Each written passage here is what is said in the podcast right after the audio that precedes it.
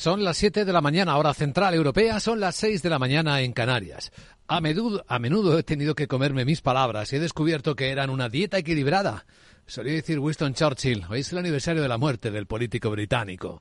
Buenos días. Aquí comienza Capital, la bolsa y la vida. Empezamos este miércoles 24 de enero con Donald Trump otra vez como protagonista. Ha vuelto a ganar las primarias de su partido republicano en New Hampshire. Aunque a diferencia de las anteriores, su competidora Nikki Haley no abandona, no hace como Ron DeSantis, sino que va a seguir presentándole batalla en otros estados.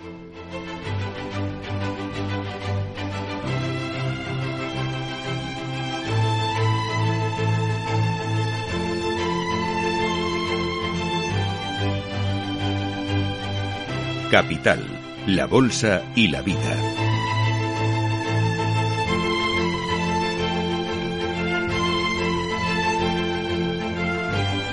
Luis Vicente Muñoz. En las coordenadas económicas de este nuevo día que despierta tenemos algunos protagonistas importantes en el lado tecnológico, particularmente en Asia. Alibaba, una vez que se ha sabido que han vuelto a comprar acciones. Buenas compras de acciones sus fundadores, como Jack Ma, el famoso multimillonario, pues ha disparado en la bolsa de Hong Kong, que hoy se recupera ligeramente también ante la intención del regulador chino de presionar más para que los brokers restrinjan las ventas a corto y detener la caída de los mercados chinos. Bueno, Japón se va desperezando su economía. Los datos de hoy muestran cómo sus exportaciones crecen mucho más de lo esperado en el mes pasado, ritmos que rozan el 10%. Despiertan también las ventas a China, eso es un indicio positivo, y aumentan a los Estados Unidos. Así que la bolsa de Tokio sigue ahí, bien hoy con ligera corrección, pero está en los máximos de 33 años. Enseguida en Capital Asia del detalle. En un día en el que los mercados vienen con confianza, tranquilos en que se evitará la recesión, los tipos de interés antes o después, puede que después, irán bajando y la inflación se irá moderando. Y lo veremos en los datos que hoy tenemos también en algunos países del mundo. Avanzamos que los futuros del mercado europeo vienen tirando claramente hacia arriba. Seis décimas de subida ya para el futuro del Eurostox en 4.517. Siguen ahí arriba los del SP500. Ayer volvió a marcar otro máximo de todos los tiempos. Está en los 4.907. Ahora mismo con una subida de 12 puntos el SP, dos décimas arriba. Hablaremos del efecto Netflix que bien le va a esta plataforma de televisión. Contaremos algunos secretos y daremos contexto sobre cómo las plataformas de streaming son los nuevos canales de televisión. Análisis en clave de negocio con el director general de innovación del IE Business School, Salvador Aragón, dentro de una hora aquí en directo. Y tras él, el contexto de todas las historias de la mañana, en la gran tertulia de la economía con Isabel Aguilera, Rafael Ramiro y Fernando Zunzunegui.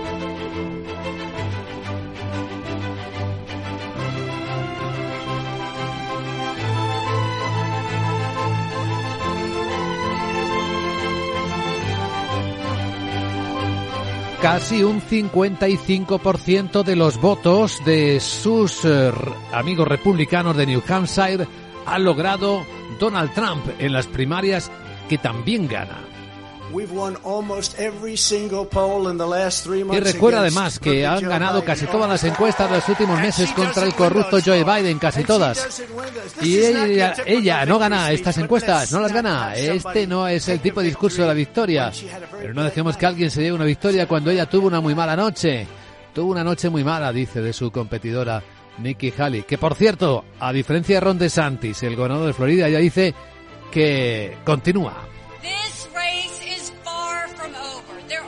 Que esta carrera está lejos de terminar. Quedan docenas de estados. Y el siguiente es mi dulce estado de Carolina del Sur.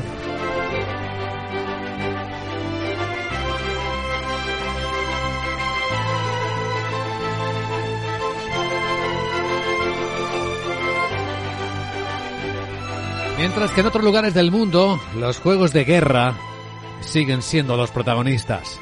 Desde los lanzamientos de misiles al mar, que de nuevo ha protagonizado esta noche Corea del Norte, enseguida contamos los detalles, hasta las acciones de estadounidenses y británicos en el Mar Rojo, donde han vuelto a bombardear algunas posiciones y silos de armas de los hutíes en el Yemen.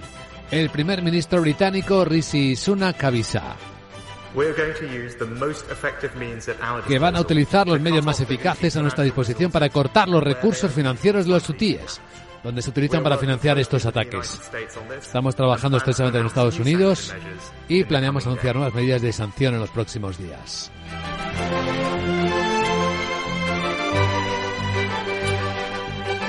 De la actualidad empresarial, hoy las historias de Alibaba que citábamos, como todos los tecnológicos de una o de otra manera se van enfocando en la inteligencia artificial. SAP aquí en Europa va a reestructurar 8.000 empleos simplemente para rotar, girar, pivotar hacia el negocio de la IA, de la inteligencia artificial. O también historias de el, la mala suerte que parece tener Boeing. Otro 747 ha perdido una rueda mientras aterrizaba en un aeropuerto seguramente que seguirá generándole alguna complicación de financiación en los mercados. Además, entre los protagonistas, pues están en España el comienzo de una de las mayores ferias turísticas del mundo, Fitur en la capital de España, a la que se refería la ministra portavoz del Gobierno, Pilar Alegría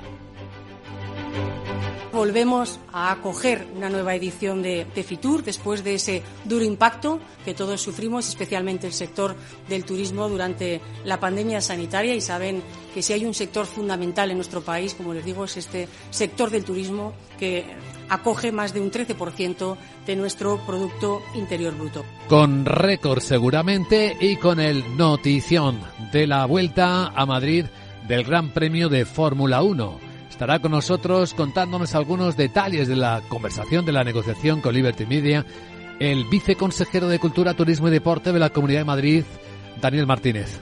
La tertulia de la economía. Hablaremos eh, con él. Y de este tema, junto con los otros temas importantes con los que hoy despertamos en Capital, la Bolsa y la Vida.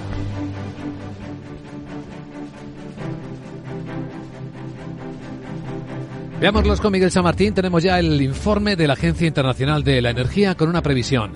Las energías renovables van a superar al carbón a principios del año que viene ya como principal fuente de generación de electricidad. Es su informe anual sobre el mercado eléctrico y calcula que la parte de las renovables en la generación total de electricidad subirá el 37% en 2026 del 30 que hemos tenido en el 23, sobre todo a la, debido a la reducción de costes en la energía solar.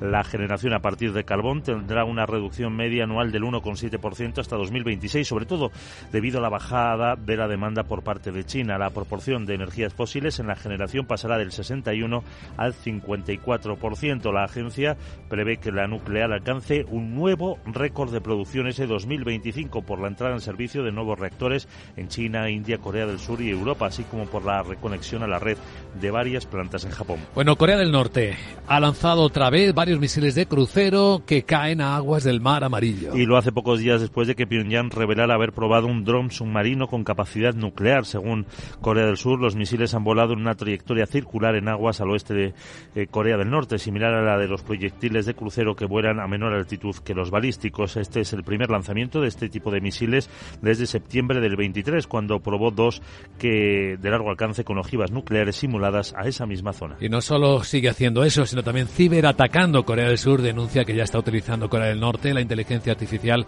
para sus ataques de piratería informática y actividades ilegales en Internet. Problemas en el Mar Rojo, lo último que sabemos es lo que ha confirmado el Comando Central del Ejército de Estados Unidos.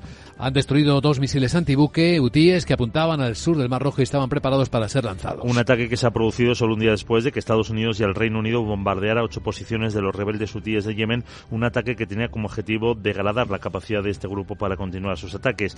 En el Parlamento británico, el primer ministro Rishi Sunak ha defendido la necesidad de estas acciones. Las fuerzas aéreas realizaron una segunda ola de ataques contra objetivos militares hutí en Yemen. Lo hicimos porque seguimos viendo, incluso en la inteligencia, una amenaza continua e inminente de los hutíes a los buques comerciales y militares del Reino Unido y los de nuestros socios en el Mar Rojo y en la región en general. Además, Estados Unidos anuncia que sus fuerzas han bombardeado tres enclaves utilizados por la milicia iraquí de Hezbollah y otros grupos pro-iraníes en Irak. Asegura que la acción necesaria y proporcionada se produce en respuesta directa a la serie de ataques cada vez mayor contra personal estadounidense y de la coalición en Irak y Siria por parte de las milicias que apoya Irán Todo esto sí ha afectado al tráfico por el Mar Rojo y el Canal de Suez, como venimos contando. También ha afectado al precio de los fletes. Sin embargo, la Comisión Europea no aprecia un impacto significativo en los precios de materias primas aunque el responsable de comercio, Valdis Dombrovskis, alerta de que supone un factor de riesgo en la cumbre de ministros de comercio, asegura que el canal de Suez, uno de los principales pasillos comerciales del mundo, eh, recuerda que se trabaja en la puesta en marcha de una misión naval que complemente los esfuerzos internacionales que ya se llevan a cabo en el Mar Rojo. Y sobre la guerra en Gaza, lo que sabemos hoy es que un asesor del presidente de Estados Unidos, Joe Biden, es quien está negociando en Oriente Medio la posibilidad de acordar una tregua a cambio de que jamás libera a los rehenes aún retenidos en la franja. El portavoz de la Casa Blanca, John Kirby, ha reconocido que Brett McGurk, asesor para Oriente Medio, está allí. Brett está en la región, ha estado en el Cairo, de hecho, y habrá otras paradas por el camino. Ciertamente una de las cosas de las que está hablando en la región es la posibilidad de otro acuerdo de rehenes, lo que requeriría una pausa humanitaria de cierta duración para lograrlo.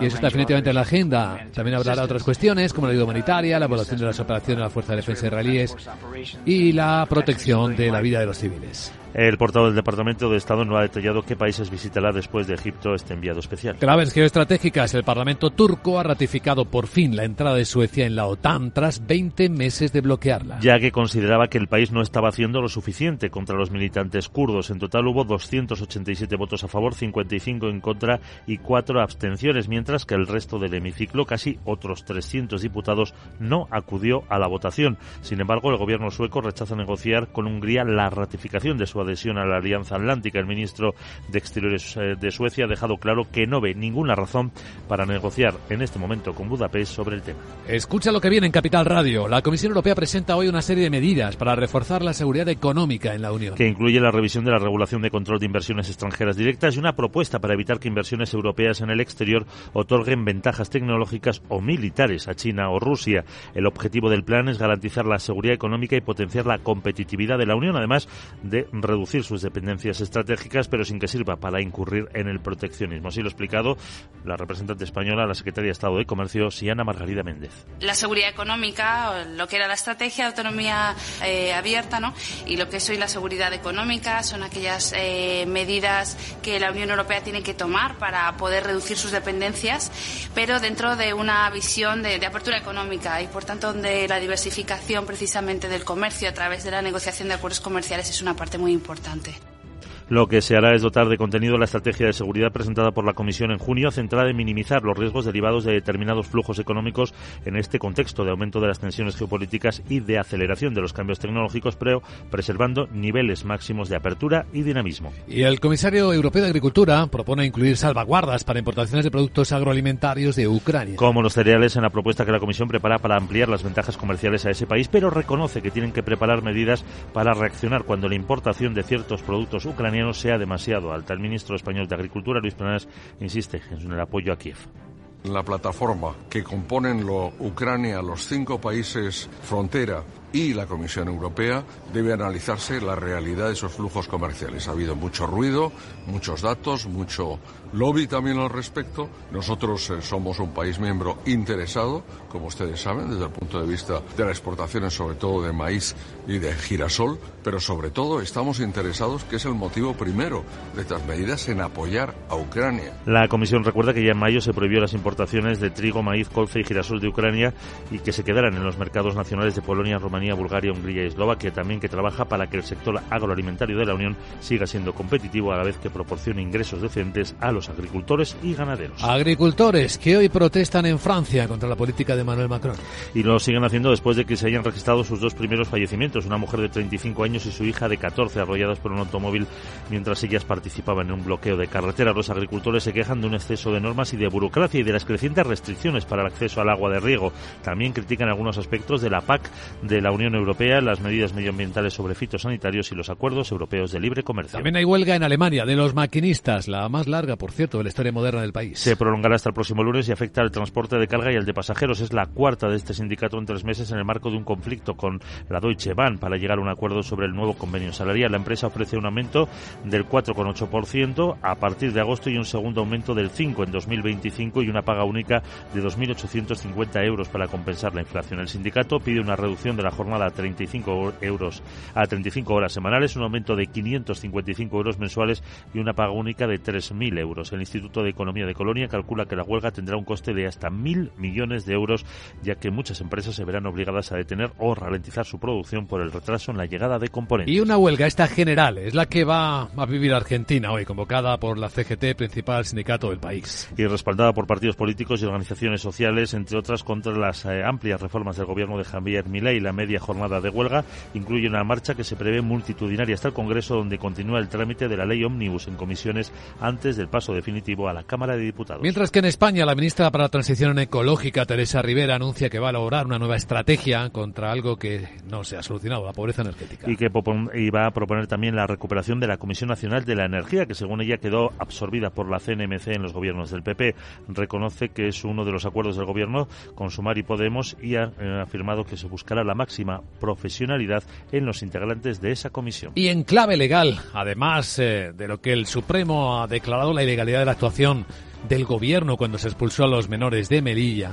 El Tribunal Supremo ha anulado también la concesión directa de 30 millones de euros a los sindicatos eh, y a las eh, organizaciones empresariales.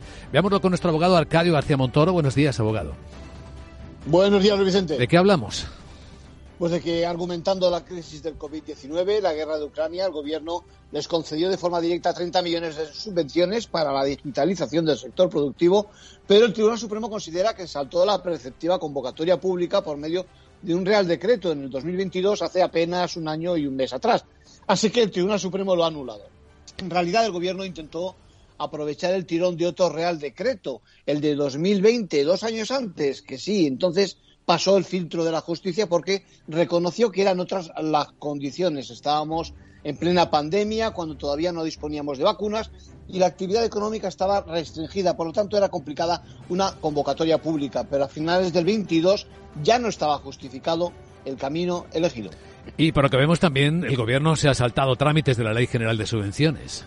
Sí, además en este capítulo hay que felicitarse porque han funcionado los sistemas de control, ¿no? En particular por la intervención delegada, que ya dijo que no quedaba suficientemente acreditado ni la urgencia del procedimiento ni que hubiera dificultades para la convocatoria pública. Aparte de que no entiende cómo se pueden conceder nuevas subvenciones cuando en esas fechas no constaba la realización de actividades subvencionadas con la misma finalidad y beneficiarios en el Real Decreto anterior. En conclusión.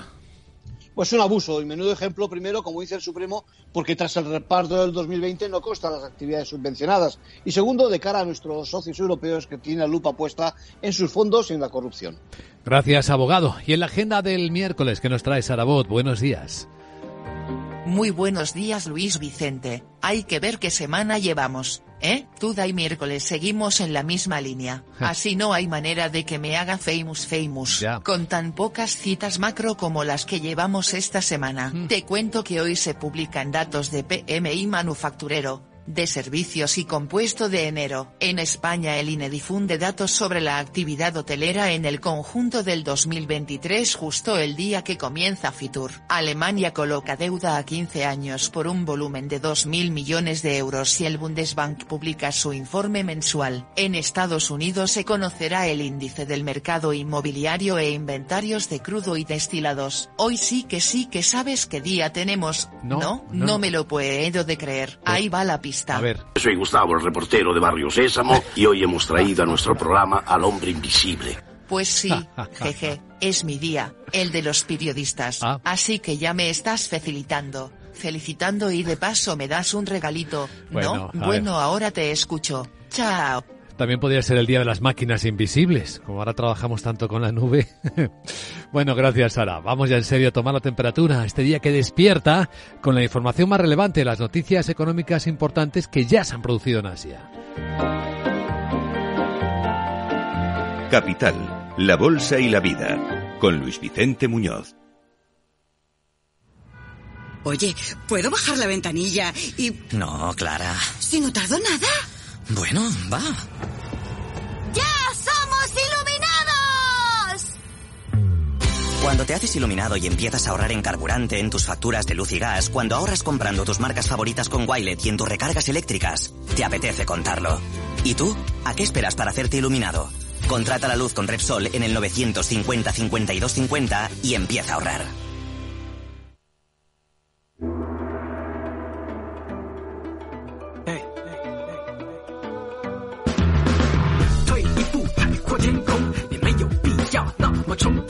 Esto es Capital Asia, la actualidad radiofónica de esta parte del mundo que ya está muy viva. Bueno, de hecho está acercándose al cierre ya de los mercados. La de Tokio ya ha cerrado con un recorte de ocho décimas y eso que en Japón vemos cómo la economía va desperezándose. Hay datos buenos, otros no tanto. Se han publicado ya los primeros PMIs del día en Japón. ¿Y cómo han salido? Sandra Torrecillas, buenos días. Buenos días. Eh, pues tenemos eh, uno que no está mal y el otro que está bastante mejor. Vamos a comenzar con el de la actividad de las fábricas japonesas, que la verdad es que se mantiene en zona de contracción por octavo mes consecutivo en el mes de enero porque sigue siendo débil la demanda, aunque sí que es cierto que repunta ligeramente. Estaba en 47 en el mes de diciembre y ahora en enero sube hasta 48. Tanto la producción como los nuevos pedidos, que son los dos subíndices que más contribuyen, se han mantenido en territorio de contracción. Sin embargo, el sector servicios sí que ha registrado fuertes subidas gracias al repunte de los nuevos negocios. El índice PMI del sector servicios ha subido hasta 52,7 en enero. Venía de 51,5 en diciembre. La demanda exterior de servicios ha crecido por primera vez en cinco meses. Y si miramos el índice compuesto que recoge a ambos, también ha subido hasta 51,1. Bueno, y lo que sí que muestra que la economía japonesa va recuperándose es cómo van sus exportaciones. Han aumentado en el mes de diciembre un 9,8% y además tocan máximos históricos. Los envíos a Estados Unidos se han disparado hasta un nivel hasta el nivel más alto de la historia y las ventas a China han crecido por primera vez en más de un año. Los datos son mejores de lo que estaba esperando el consenso del mercado. En concreto, las exportaciones a China, que es el mayor socio comercial de Japón, han subido un 9,6%. Le han vendido más equipos de fabricación de semiconductores y automóviles, aunque los chips y otros componentes electrónicos han caído un 22%. A Estados Unidos las ventas de Japón han subido más de un 20% y suman 27 meses consecutivos de crecimiento. Ahí le han vendido más coches, eh, piezas de automóviles y equipos de construcción y de minería. Si miramos las importaciones japonesas, en este caso han bajado 6,8% en diciembre.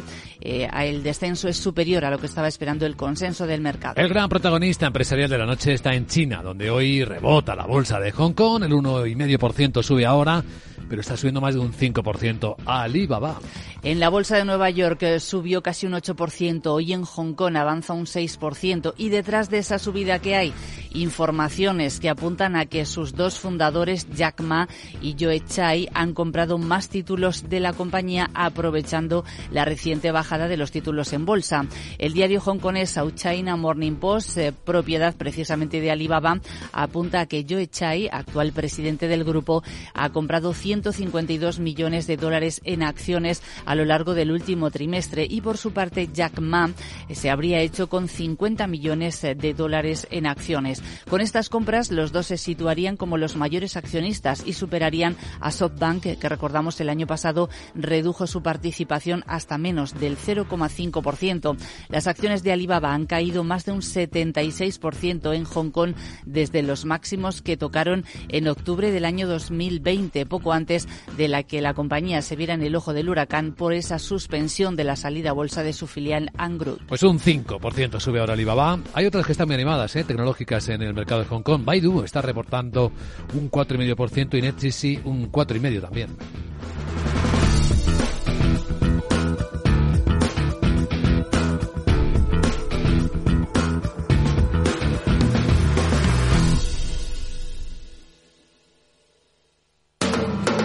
Capital Radio, 10 años acompañándote.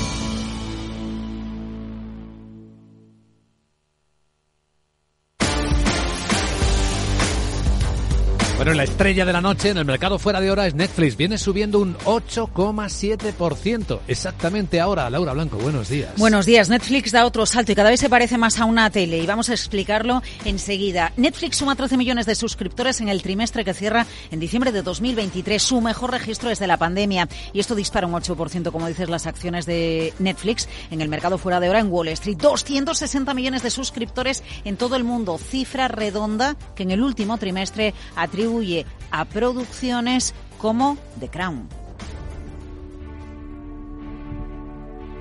260 millones de suscriptores en todo el mundo es la cifra de Netflix, aplasta al resto de competidores. Bueno, gracias al éxito de The Crown o El asesino eh, encuentra parte de su retorno, pero la compañía también se apoya en la propiedad intelectual. Recordemos el reality derivado del juego del calamar o sus producciones propias, porque están teniendo éxito y si hace unos años Luis Vicente decíamos una película de Netflix nominada a los Oscar. No, es que ahora ya son 18.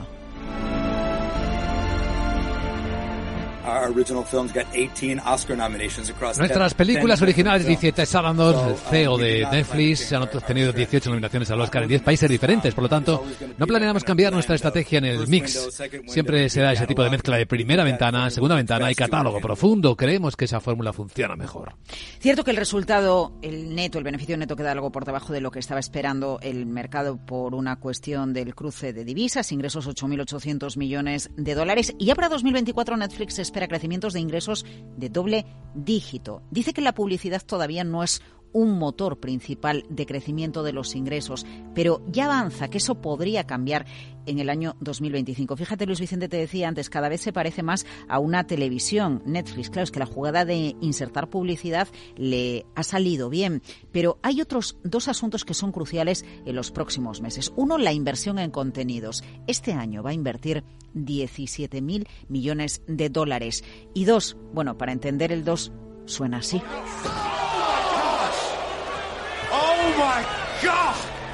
Sí, oh my God, lo más comentado en las últimas horas de Netflix no son tanto sus resultados, sino el acuerdo alcanzado con el grupo WWE para la retransmisión de la lucha libre en directo RAW. Yo no sé qué tiene, pero arrasan todos los países del mundo estos campeonatos de lucha libre que Netflix va a empezar a emitir de manera exclusiva en 2025. Retransmisión en directo tras un acuerdo por 10 años y 5.000 millones de dólares. Expandimos a la programación de eventos en directo, dice su CEO. Es algo que venimos hablando desde hace tiempo, ha sido un proceso y esto encaja dentro de nuestro gasto en programación de 17.000 millones de dólares ahora. 17.000 millones de dólares de inversión y más directo, la mayor apuesta por el directo de Netflix desde su creación. Es algo como decir, Luis Vicente, que diversificamos, pero en lo de siempre.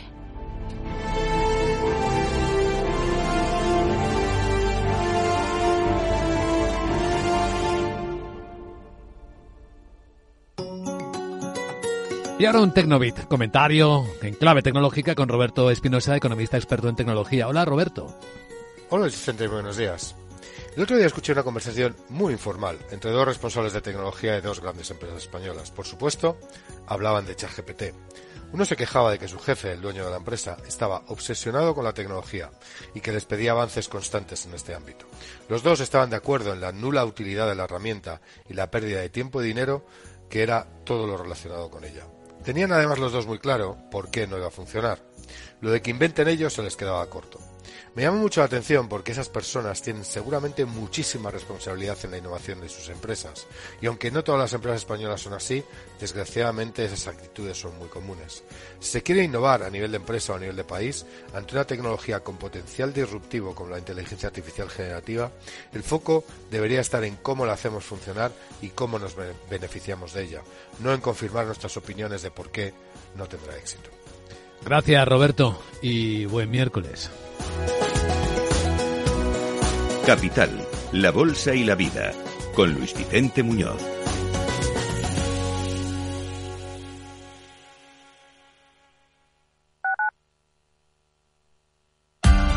Capital Radio. Escucha lo que viene. Empresas tecnológicas, escuelas de negocios, sindicatos, organizaciones empresariales, empresarios, formadores y figuras relevantes de las administraciones públicas comparten tertulia todos los miércoles a las 3 de la tarde en Cibercotizante, un programa dirigido por José Joaquín Flechoso. Cibercotizante, la digitalización desde una óptica diferente. Capital Radio. La economía vuelve a El Balance con renovada presencia. La tertulia económica más simpática, entretenida y con los profesionales mejor preparados de la radio española llega todos los jueves a los micrófonos de El Balance a las 9 de la noche. Aquí, en Capital Radio.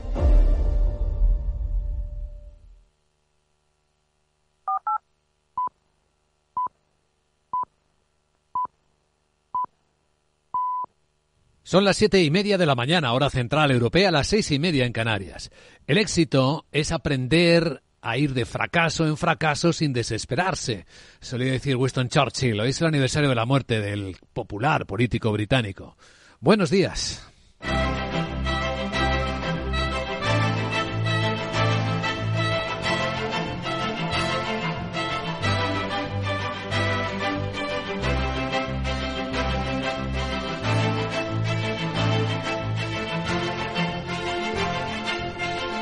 Capital, la Bolsa y la Vida, con Luis Vicente Muñoz.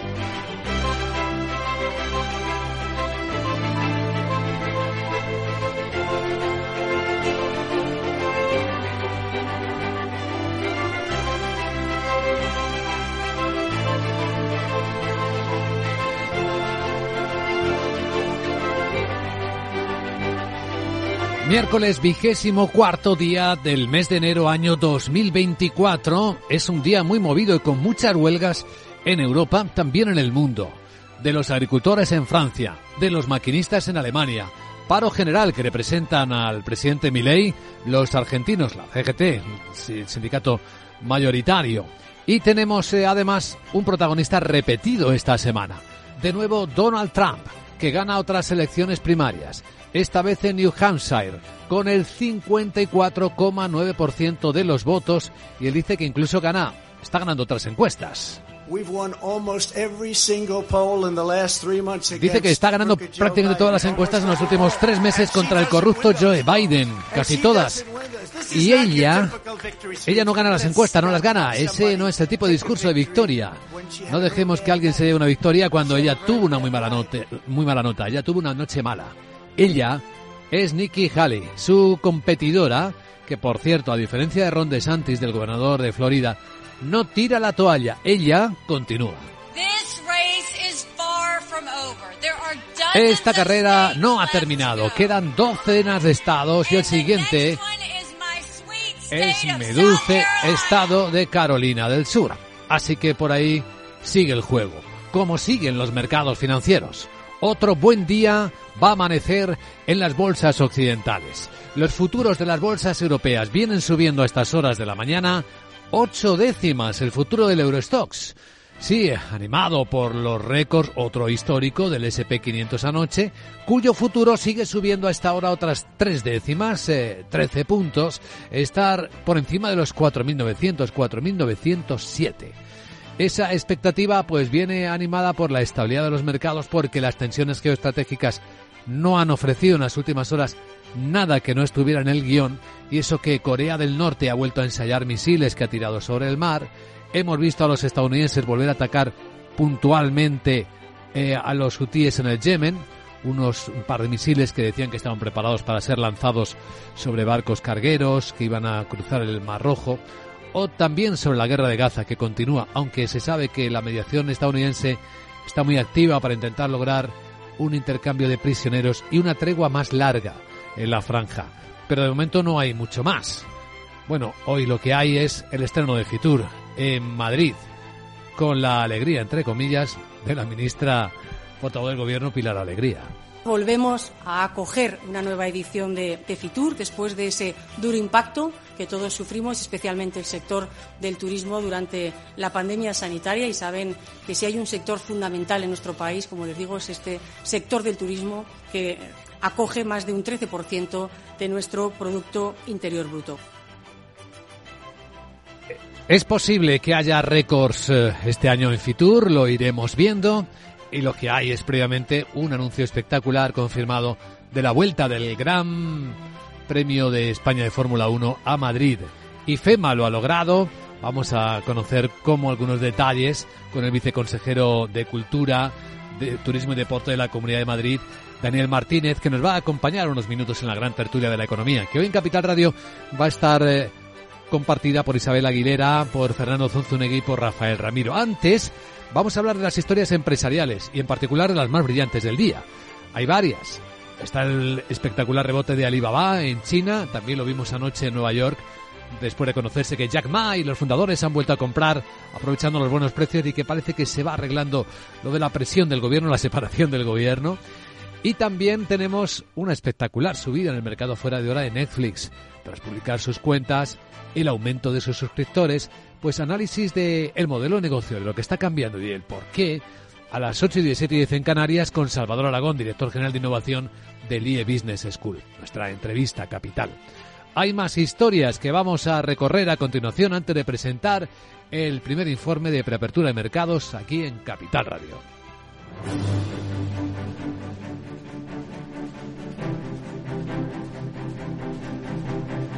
Y entre estas primeras historias de la mañana, Miguel San Martín, buenos días de nuevo, el informe de la Agencia Internacional de la Energía que señala ya para el año que viene el momento en el que la energía renovable va a ser por fin la primera fuente de electricidad por encima del carbón.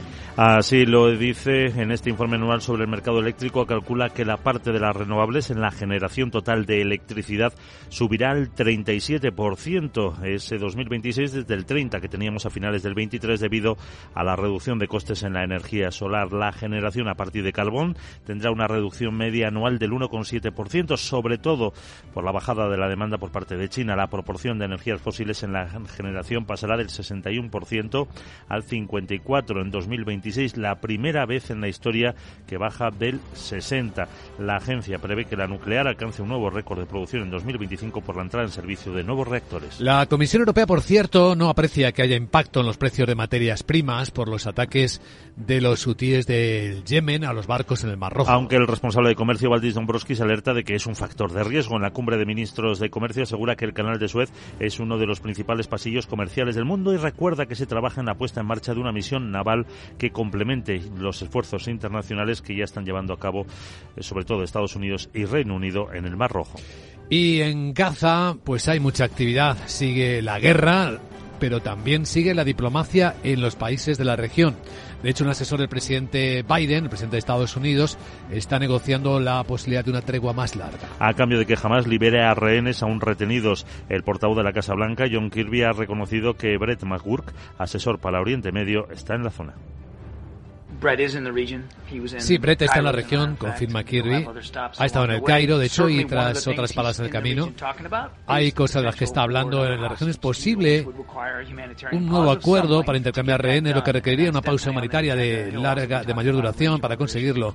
Y eso está definitivamente en la agenda.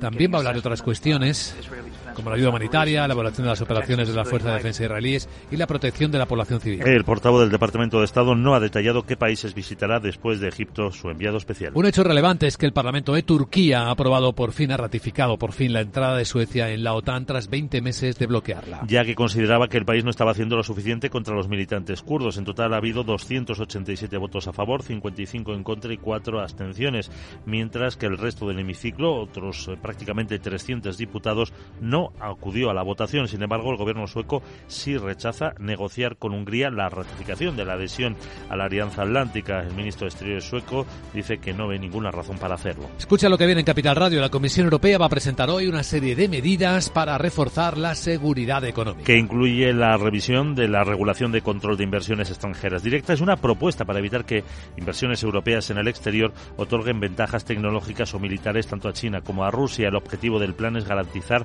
la la seguridad económica y potenciar la competitividad de la Unión, además de reducir sus dependencias estratégicas, pero sin que se incurra en el proteccionismo. Así lo explicaba la secretaria de Estado de Comercio, Siana Méndez la seguridad económica, lo que era la estrategia de autonomía eh, abierta, ¿no? Y lo que es hoy la seguridad económica son aquellas eh, medidas que la Unión Europea tiene que tomar para poder reducir sus dependencias, pero dentro de una visión de, apertura económica y, por tanto, donde la diversificación precisamente del comercio a través de la negociación de acuerdos comerciales es una parte muy importante. Así se dotará de contenido la estrategia de seguridad presentada en junio por la Comisión, centrada en minimizar los riesgos derivados de determinados flujos económicos en un contexto de aumento de las tensiones geopolíticas y de aceleración de los cambios tecnológicos, pero preservando niveles de máximos de apertura y dinamismo. Y de otra seguridad, la del mercado agrícola interior, siguen tratando también los socios europeos. El comisario europeo de Agricultura plantea una serie de salvaguardas de importaciones de productos agroalimentarios de los que parece que están distorsionando el mercado europeo, que son los de Ucrania. Y, por ejemplo, en concreto los cereales, en esa propuesta que la Comisión prepara para ampliar las ventajas comerciales a ese país, pero reconoce que tienen que preparar otras medidas para reaccionar cuando la importación de ciertos productos ucranianos sea demasiado alta. El ministro español de Agricultura, Luis Planas, insiste en ese apoyo a Kiev la plataforma que componen lo, Ucrania, los cinco países frontera y la Comisión Europea debe analizarse la realidad de esos flujos comerciales. Ha habido mucho ruido, muchos datos, mucho lobby también al respecto. Nosotros eh, somos un país miembro interesado, como ustedes saben, desde el punto de vista de las exportaciones, sobre todo de maíz y de girasol, pero sobre todo estamos interesados, que es el motivo primero de estas medidas, en apoyar a Ucrania recuerda la Comisión que en marzo prohibió las importaciones ucranianas de trigo, maíz, colza y girasol que se quedaran en esos cinco países que mencionaba Luis Planas. También que trabaja para que el sector agroalimentario de la Unión siga siendo competitivo y que proporcione ingresos decentes a agricultores y ganaderos. Por lo demás, en España, la ministra de Transición Ecológica, Teresa Rivera, anuncia que va a elaborar una nueva estrategia porque no está funcionando contra la pobreza energética. Y también que va a proponer la recuperación de la Comisión Nacional de la Energía, que según ella quedó absorbida por la CNMC por los gobiernos del PP. Reconoce que es uno de los acuerdos que han pactado con Sumar y Podemos y que buscará la máxima profesionalidad de los integrantes de esa comisión. Este miércoles seguirá la ronda de contactos del ministro de Economía Carlos Cuerpo con los principales banqueros del país. Será el turno del presidente del Banco Sabadell, Josep Oriu, y el de Unicaja, Manuel Azuaga, además de Juan José Cano, que es el presidente de KPMG. En la primera jornada eh, estuvieron los directivos de BVA, CaixaBank y Cuchabán y han abordado temas como la Autoridad de Defensa del Cliente Financiero, cuya tramitación urgente fue aprobada por el Consejo de Ministros, y también se ha hablado de la puesta en marcha de la segunda fase del plan de recuperación con los 12 fondos que vehicularán los préstamos con fondos europeos. Y muy brillante Madrid hoy, porque hoy comienza Fitur, es la primera feria turística del mundo en número de asistentes y participantes. Está previsto que asistan unas 250.000 personas entre profesionales y público en general. Una feria que refleja este año el crecimiento que ha experimentado el sector tras la pandemia con una edición de récord en la que participarán 9.000 empresas, 500 más que en la edición anterior, 152 países, 20 más, con Ecuador como anfitrión. Hay 809 expositores desplegados en nueve pabellones de IFEMA. Ya estamos con la agenda de este miércoles que nos trae, a ver cómo nos la trae, Sara Boto. La Sara, buenos días. Muy buenos días Luis Vicente. Sigo de celebration porque este día de San Francisco de Sales se celebra el Día del Periodista en España. Por lo menos algo que contar porque como te decía antes Tuda y miércoles seguimos con pocas citas macro como toda esta semana. Te cuento que hoy se publican datos de PMI manufacturero, de Servicios y Compuesto de enero. En España el INE difunde datos sobre la actividad hotelera en el conjunto del 2023 justo el día que comienza Fitur. Alemania coloca deuda a 15 años por un volumen de 2.000 millones de euros y el Bundesbank publica su informe mensual. En Estados Unidos se conocerá el índice del mercado inmobiliario e inventarios de crudo y destilados. Bueno y hoy que comienza la Feria del Turismo, ¿dónde me ves mejor? Quiero pues, decir, ¿a qué pabellón puedo ir para que me inviten a visitar su país? Mm. ¿Alguno del Caribe, el sudeste asiático, las ciudades imperiales? Pues ya sabes el refrán. Si de embajadora me quieres tener, en un viaje me tendrás que meter. Jeje. Chao. Chao, querida Sara. Bueno, vamos a centrar la mirada. Informe de preapertura de los mercados europeos con los protagonistas empresariales y las claves para tomar mejores decisiones. Capital, la Bolsa y la Vida, con Luis Vicente Muñoz. ¿Quieres cobrar por operar con tu dinero? Con DarwinX es posible y funciona así. Operas un universo de más de 1.500 instrumentos financieros en condiciones competitivas, con nuestro broker o a través de Interactive Brokers. Y aquí viene lo bueno. Mientras operas, construyes tu track record para nuestra gestora que te paga por tu éxito. Llevamos más de 10 años impulsando el talento. Hemos atraído más de 95 millones de dólares de capital inversor y pagamos a nuestros mejores traders cientos de miles de euros al año en comisiones de éxito. Darwinex, donde no pagas de más y cuanto mejor operas, más cobras. ¿A qué esperas? Tu capital está en riesgo. El rendimiento pasado no es una indicación de resultados futuros. Datos actualizados en agosto de 2023. Capital, la Bolsa y la Vida, con Luis Vicente Muñoz. Informe de preapertura de mercados en Capital Radio con la información de las pantallas de CMC Market Brokers. Vemos que despierta un día con las bolsas otra vez hacia arriba. La tensión es eh, continuada en las subidas. Vemos que pueden estar entre las dos, tres décimas de la de Alemania.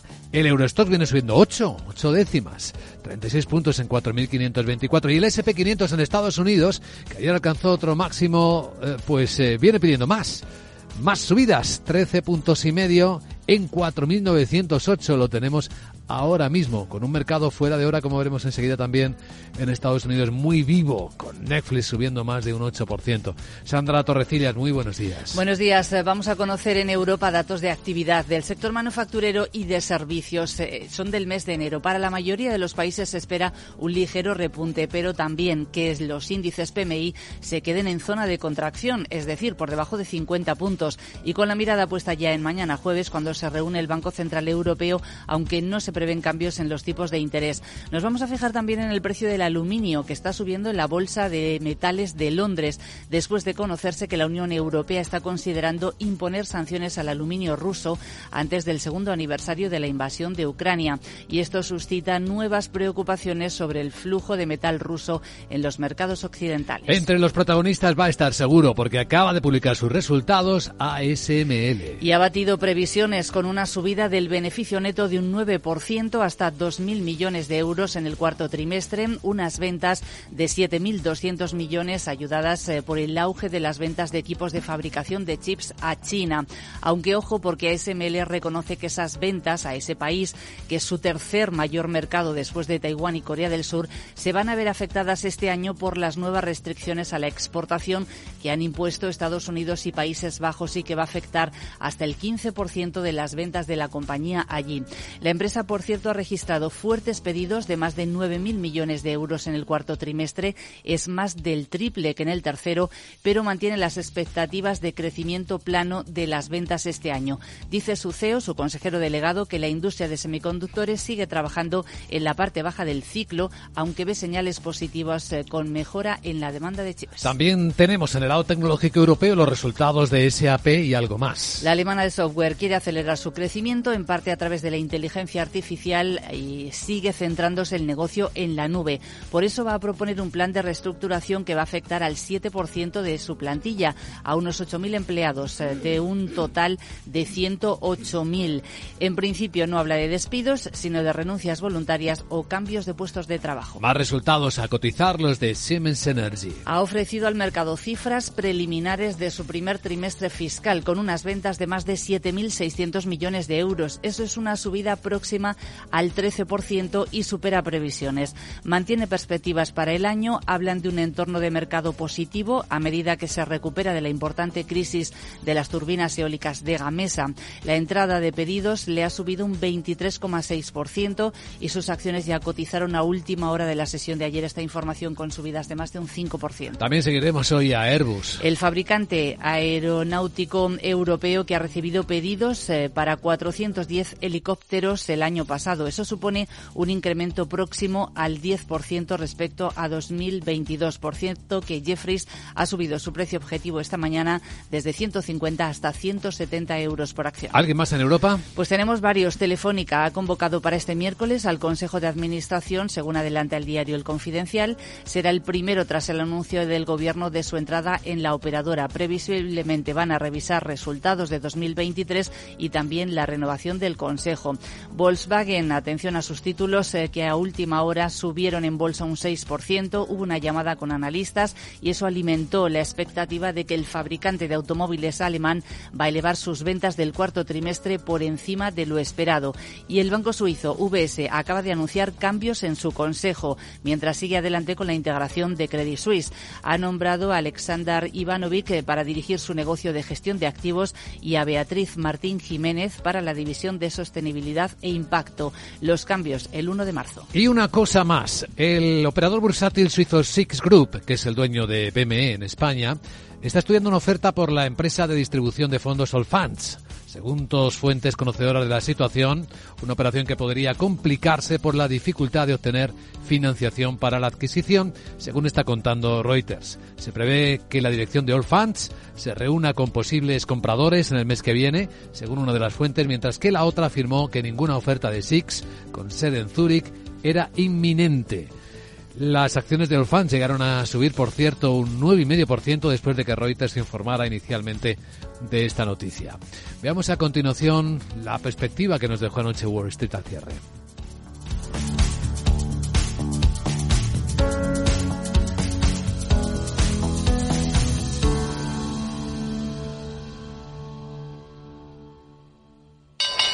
Invertir en acciones y ETFs con XTB tiene muchas ventajas. Ninguna comisión hasta 100.000 euros al mes. La apertura de cuenta es online y dispones de atención al cliente 24 horas al día. Más de 550.000 clientes ya confían en nosotros. Un broker, muchas posibilidades. XTB.com. A partir de 100.000 euros al mes, comisión del 0,2%, mínimo 10 euros. Invertir implica riesgos.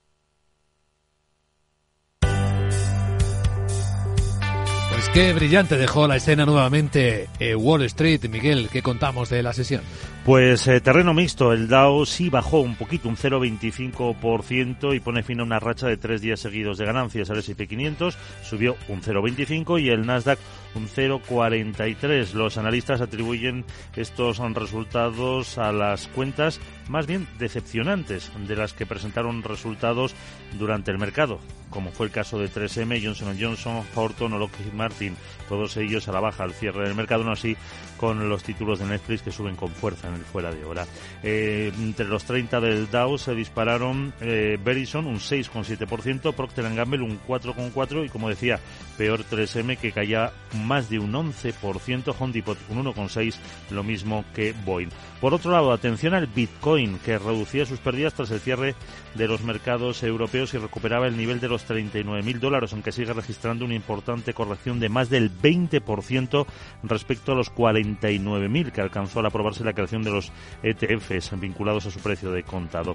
En el eh, S&P 500, al margen de la caída de 3M del 11% que decíamos, Horton caía más de un 9,2 o Invesco un 8. Subidas, eh, además de para Verizon, para RTX Corporation y sobre todo para United Airlines, ambas del 5,3%. El petróleo se quedaba por debajo de los 74 dólares y medio el barril de West Texas y el rendimiento del bono del Tesoro a 10 años subía del 4,10 al 4,14%. A continuación, las claves que están moviendo ya casi al cierre el mercado de Asia.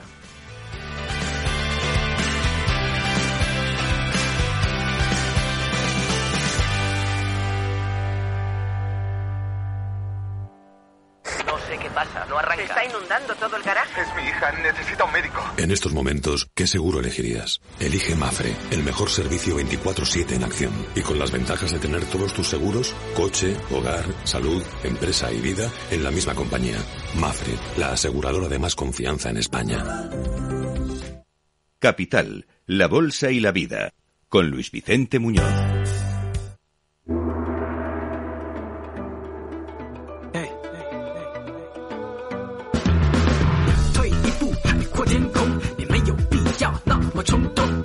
Noche mixta en los mercados asiáticos. Tokio ya cerró hoy con una recogida de beneficios de ocho décimas para el Nikkei y con noticias muy interesantes en el sentido de que la balanza comercial japonesa vuelve al superávit gracias a unas exportaciones japonesas que se dispararon en el último mes del año pasado. Subieron un 9,8%. Por fin crecieron las exportaciones de Japón a China después de muchos meses deterioradas. También aumentaron a Estados Unidos. Sin embargo, la parte negativa es que las importaciones cayeron un 6,8%, es decir, que por dentro la economía japonesa todavía no tira lo suficiente. Y eso que se ha publicado uno de los primeros PMI del día en el lado industrial sigue en contracción, lectura de 48, octava contracción consecutiva en Japón, pero el sector servicios mejora, 52.7. En China, el protagonista es Alibaba, que está haciendo pues que la bolsa de Hong Kong suba ahora casi un 2%. La entrada de otra vez como compradores de acciones baratas de su fundador Jack Ma, también de Joe Tsai, el otro cofundador de Alibaba, parece que está animando el mercado. Alibaba está subiendo cerca de un 5% a estas horas de la mañana. En el resto de Asia tenemos muy planas las bolsas de India y una ligera caída de cuatro décimas de la bolsa de Corea del Sur después de que su vecino del norte haya vuelto a jugar con sus visiles en ensayándolos y lanzándolos al mar amarillo.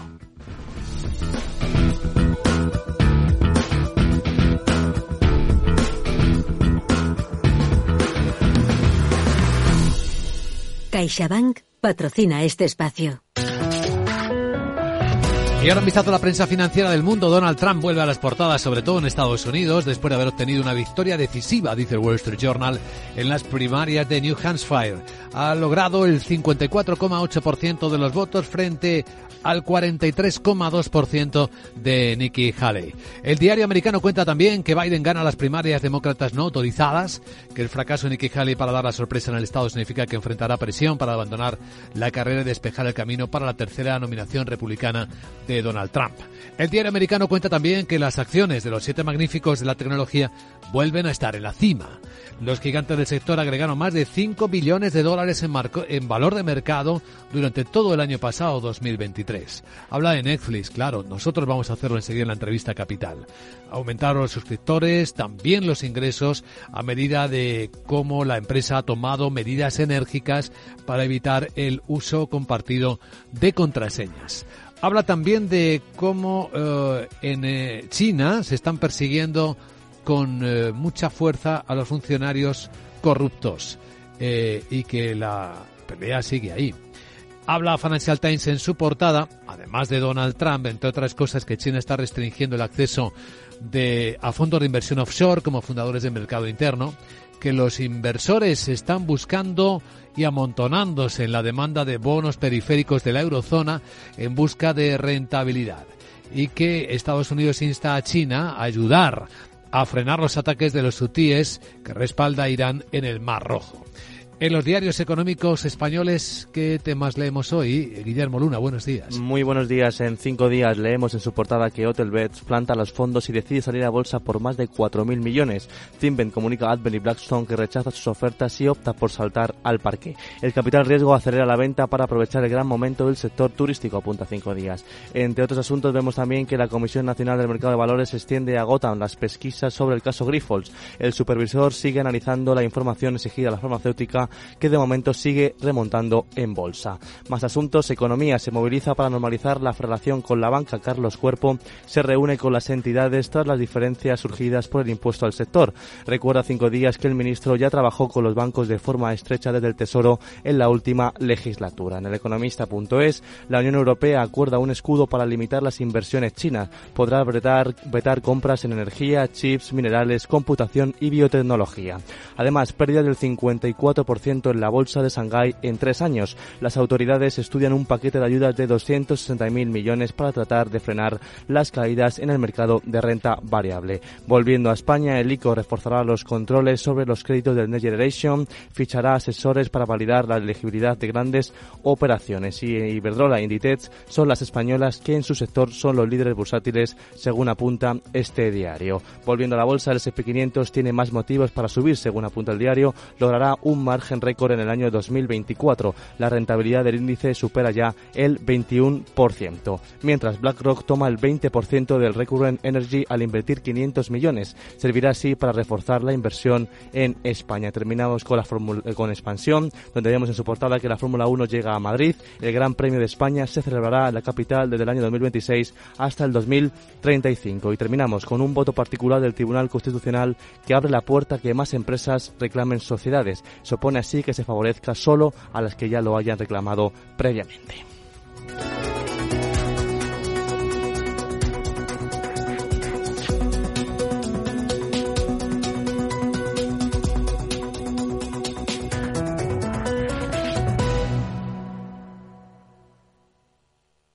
CaixaBank ha patrocinado este espacio.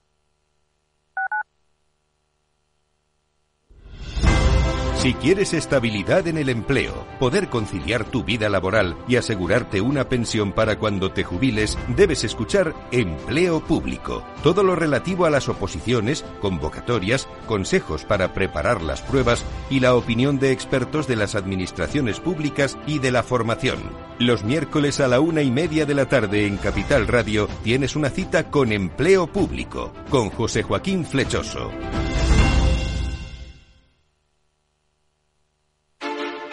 Industria, seguridad, tecnología, aeronáutica, innovación, empleo de calidad, defensa. Hablemos de Defensa y Seguridad, el primer programa de radio que da voz a la industria nacional de defensa. Los miércoles a partir de las tres y media de la tarde, hablemos de Defensa y Seguridad con Laura Blanco, de la mano de IDS.